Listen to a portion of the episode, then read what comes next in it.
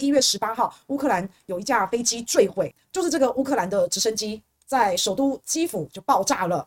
可是呢，飞机上有非常重要的人物，有三个乌克兰的高官，他们的身份非常特别啊。其中有一个是乌克兰的内政部长，还有乌克兰的内政部的副部长，还有国务秘书。哎，这三个人呢，内政部其实是很大的耶。在台湾来讲，内政部之前是徐国勇嘛。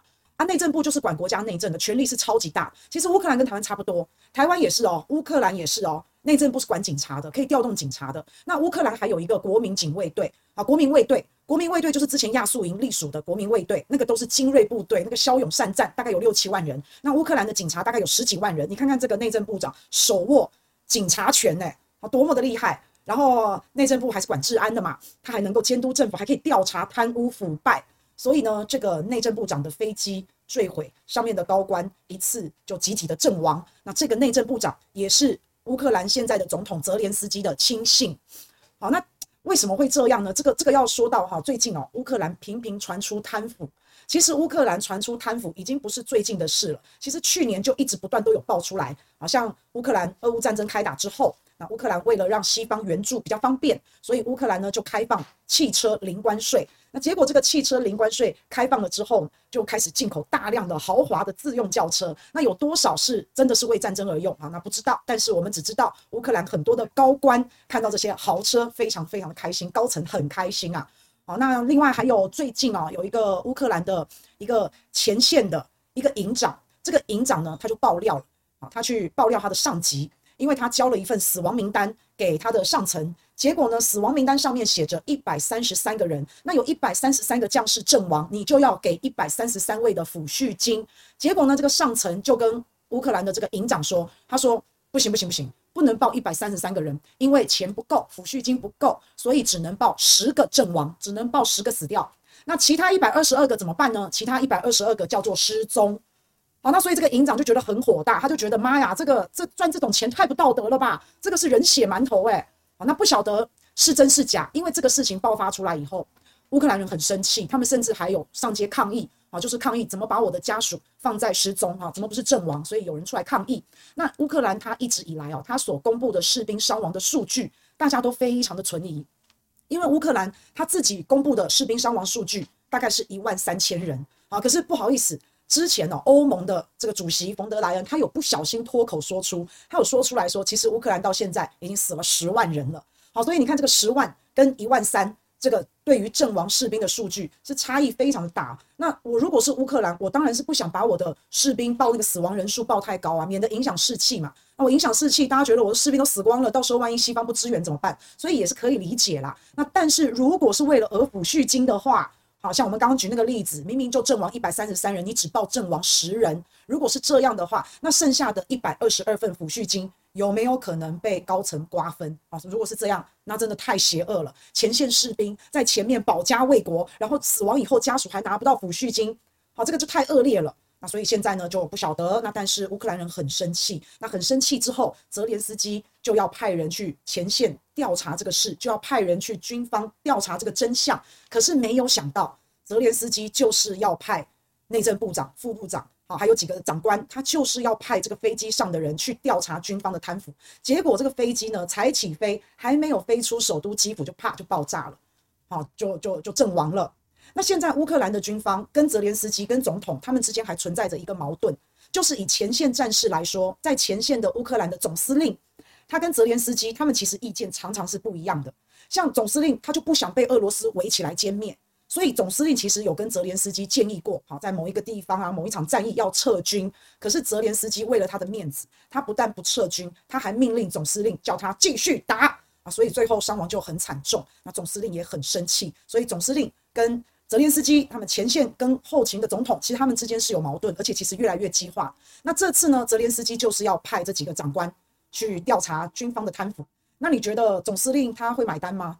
总司令当然就不爽啊，对不对？你凭什么来派这些人来调查我？你派的这些人，什么内政部长，什么这些人，你们也不是多干净啊，所以他不服气，他不服气，那他也当然就不想要被人摆布嘛。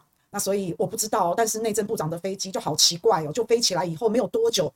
就爆炸，就坠毁了，所以呢，很多人就在怀疑，大家就在想，这个飞机，堂堂内政部长的飞机，诶，哪有那么烂的？对啊，是不是被动了手脚？不晓得。不晓得。那如果是被动了手脚，请问谁有这个能力？谁可以去动堂堂内政部长座机的手脚？那如果是有人去动手脚，哇，那这个人哦，肯定是个内鬼，而且肯定是非常高的高层。所以，如果你是泽连斯基，你派去调查军方贪腐的这一些高官，就这样一起飞，没多久就死掉了。如果你是泽连斯基，你的亲信都在上面，你现在心情如何？你应该会很害怕吧？下一个会不会就是我啦？应该觉得很恐慌吧？连内政部长都敢做掉，是不是？好，然后你也不知道对方会不会善罢甘休嘛？那所以泽连斯基他可以说是非常恐惧。我要是他，我一定睡不好。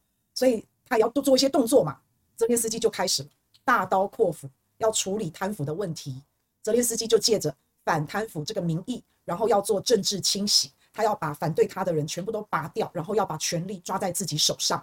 一般来说，现在俄乌战争打得这样子，火火热热的。现在重中之重应该是要打赢这场仗，应该敌人就是俄罗斯。很少很少会有人在仗打得正火热的时候，然后去然后去辞职啊、辞退啊、辞退高官，高官集体辞职，就很少是这样的。其他都小事嘛，打赢俄罗斯再说嘛。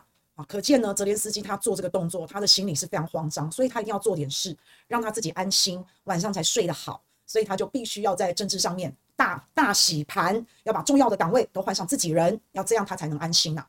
所以在一月二十三号的时候，泽连斯基他就宣布了一个禁令，他禁止乌克兰的官员出国去做一些跟工作无关的旅行。哇，那这下子糟糕了，因为乌克兰的官员存在着大量的贪腐，那很多乌克兰的高官他本来就在国外有大量的资产，甚至还有的有绿卡。那现在泽连斯基不让他们出国了。如果你们这些高官想要出国，那必须要总统签核批准。那这些高官不要说无法出国享乐，然后还要被困在乌克兰，然后要被瓮中捉鳖了，随时有可能被泽连斯基给他收拾起来。哦，大家也是人心惶惶啊，就很害怕。那所以呢，乌克兰就发生了一件很奇妙的事，就是一堆高官集体辞职。那据说啦，乌克兰自己也有报道这件事。啊，乌克兰的报道是自己讲说，这些人都是因为贪腐，跟贪腐有关啊，所以才辞职。那泽连斯基也预告。这种人事变动会继续下去，他就是还要继续的这个大清洗嘛，所以这些高官就离开了。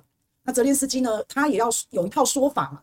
他说，因为现在乌克兰的贪腐很严重啊，那所以呢，我们要让西方世界对乌克兰有信心啊，好像有点在讨好西方，好像有点在讲好听话跟场面话，但是其实最最重中之重啊，他是要政治清洗，把自己的宿敌把他先清掉。所以这个特殊时期，泽连斯基大刀阔斧的做这些事情，老实讲是蛮不寻常的。而且像现在乌克兰这么乱，在这么乱的时候啊，乱世乱成一锅粥的时候，这个时候是最好捞油水的时候。他捞油水很很有空间啊，有钱又好办事，有钱就可以拉帮结派。那西方呢又支援了乌克兰这么多的物资啊、武器啊，有的没的，难道乌克兰真的用得完吗？啊，不晓得。他如果用不完呢？哎呦，卖了多少？到底用了多少？反正就是一笔烂账就对了啊。所以泽连斯基。清除异己的这一场政治斗争，现在在这个时候，在战打得如火如荼的时候展开，就时机很敏感，然后就很不寻常。所以原来是这样，乌克兰的政治风暴就掀起了一波一波一波。那现在乌克兰呢，政坛上面呢也人人自危啊！天哪，万一万一这个弄到我了，那怎么办呢？所以里面有一些也主动辞职啊，所以主动辞职的也好，被迫辞职的也好，反正就给你们留些面子。啊，你们被逼到了梁山上了，然后就自己辞职吧，那那也没关系啊。那泽连斯基开除开除的也还不少，乌克兰总统办公室的副主任，这个副主任的位置可以说是大内总管，对不对？多好上下其手啊。然后也辞掉了乌克兰的国防部的副部长，国防部管军权的嘛，这个副部长管军队的副部长是二号人物，还有乌克兰的副检副检察长啊，这也是司法检调系统的部的，所以也是二号人物。可是这些人真的全部都是。响当当的，那他也说也奇怪哦，辞职的这些高官里面，大部分是副手，是二号人物，所以其实也是一种杀鸡儆猴啦。啊，不要对那个主官开闸，对主官开闸太敏感了。这些主官手上都已经握有很大的权力了，你要动他也不好动。那你一下子把这些主官把他们都辞退，啊，主官后面可能会拖出一串肉粽，所以就开除他们的副手，把他们的左膀右臂，把他们的左右手给开了，然后泽连斯基再安插自己的人进去，去监督这些主官。你看多聪明啊！好，那我相信未来的这个贪腐啊，哈，或是这些主官呐，应该也会比较收敛一些啊。那再来地方官员也是啊，直接把地方官员这些首长、这些区的首长就直接换掉，换成泽连斯基自己的人。所以现在乌克兰大换血已经展开了，然后我看也差不多了。不过就是全世界都很意外嘛，就是就是这样而已嘛。